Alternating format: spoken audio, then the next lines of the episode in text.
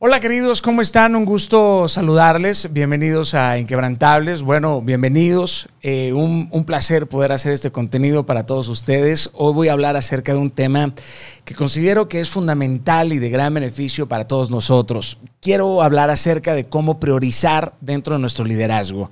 Hoy quiero darte cuatro columnas que creo que te van a servir muchísimo para aprender cómo priorizar mejor en tu vida. Hoy, sin duda, es urgente reevaluar las prioridades de nuestro liderazgo y de nuestro caminar diario. Una pregunta que nos confronta es, ¿en cuántas batallas estás metido en este momento? Respóndete.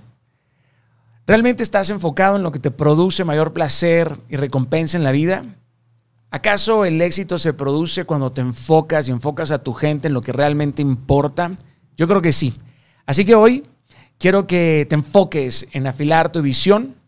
¿Para qué? Para que puedas estar lleno de pasión, para que no te falte la dirección, para que no te preocupes nada más por lo que te hace falta, sino que te aplaudas todo lo que has recorrido.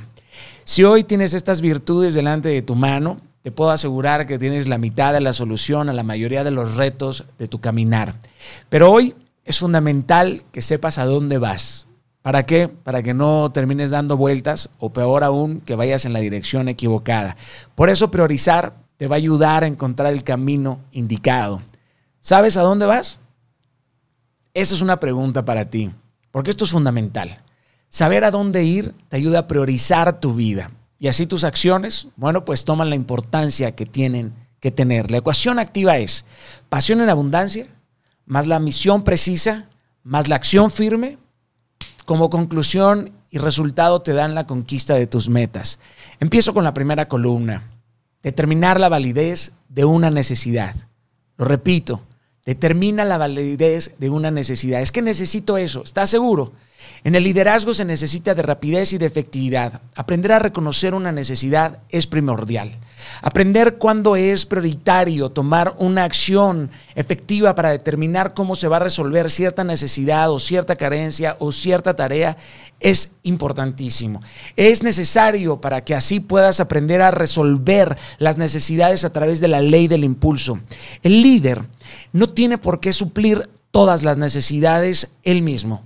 El liderazgo efectivo y eficiente encuentra otra forma de suplir una necesidad sin tener que estar él presente. Te hago estas preguntas que creo que te van a ayudar a poderte ubicar ante una necesidad. ¿Cómo reaccionas cuando tu gente te plantea una necesidad genuina, ya sea en tu negocio o en tu familia? ¿Cómo reaccionas? Asientes con la cabeza como si estuvieras interesado, pero en realidad sabes de antemano que no vas a hacer nada por resolver esa necesidad. O, eres de los que deja de inmediato lo que está haciendo e intentas tú mismo ocuparte de la necesidad. O toma serenidad, analizas la necesidad, das un paso hacia atrás para que de esta forma puedas ver el cuadro general y así puedas determinar una acción apropiada en tiempo y forma basada en tus prioridades de vida y no en tus urgencias o en tus necesidades. Te es muy necesario determinar la validez de una necesidad para poder obtener un mejor liderazgo en tu vida.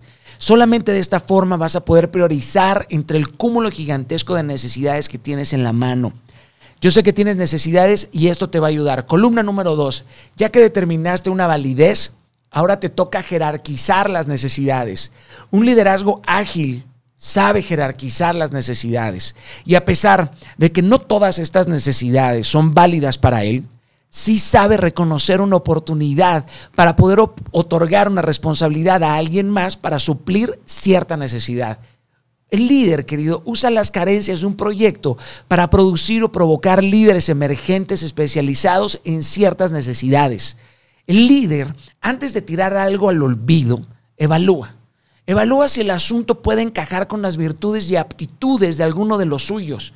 Los líderes eficaces se enfocan en un grupo de prioridades fundamentales y principales. Todo lo demás se lo dejan a su gente que pueden hacer el resto y así crecen otros líderes. Columna número tres, aprender a delegar a personas competentes.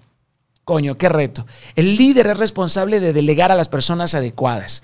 Antes de delegar, asegúrate de conocer muy bien las destrezas y virtudes de tu gente. No hay nada peor que ver una necesidad repetida porque se la asignaste a una persona incompetente. Aprende, querido, a delegar. Esta va a ser una de tus herramientas básicas para el liderazgo efectivo y productivo. Aprender a delegar de forma correcta puede llevar tu eficacia al nivel de lo extraordinario. Si no te enfocas en aprender a delegar, esto tarde o temprano va a disminuir tu eficacia y hasta puede dañar tu credibilidad como líder. Por favor, querido, asegúrate que antes de delegar hayas conocido quirúrgicamente las destrezas, las habilidades, las virtudes y la amplitud de la capacidad de la gente que te rodea en tu equipo. Columna número cuatro y última columna. Un líder efectivo prepara a su gente para el éxito. Me doy a entender, los prepara, los acompaña. Por eso un liderazgo efectivo sabe cómo confirmar la fidelidad y afianzar la confianza de su gente. El líder prioriza esto, afirma la dignidad de su equipo y los acompaña con tiempo de calidad. ¿Cuántos líderes no delegan de forma apresurada una tarea solamente para tacharla de su lista de quehaceres? Esto es un gravísimo error, porque piensan que delegar es disminuir las distracciones de sus quehaceres. Y esto es peor que no delegar, ya que erróneamente se lleva a cabo una tarea, pero se lleva a cabo mal y se disminuye la eficacia. El líder equilibrado entiende que su eficacia depende de su equipo. Por eso le es prioritario enseñar a su equipo la diferencia entre actividad y logro. Querido, estas cuatro columnas, si las estudias, las analizas, te enfocas en discernirlas de forma profunda, te aseguro, querido, que van a traer a tu vida una cantidad importante de bienaventuranza y mejora en todos los aspectos de tu caminar diario.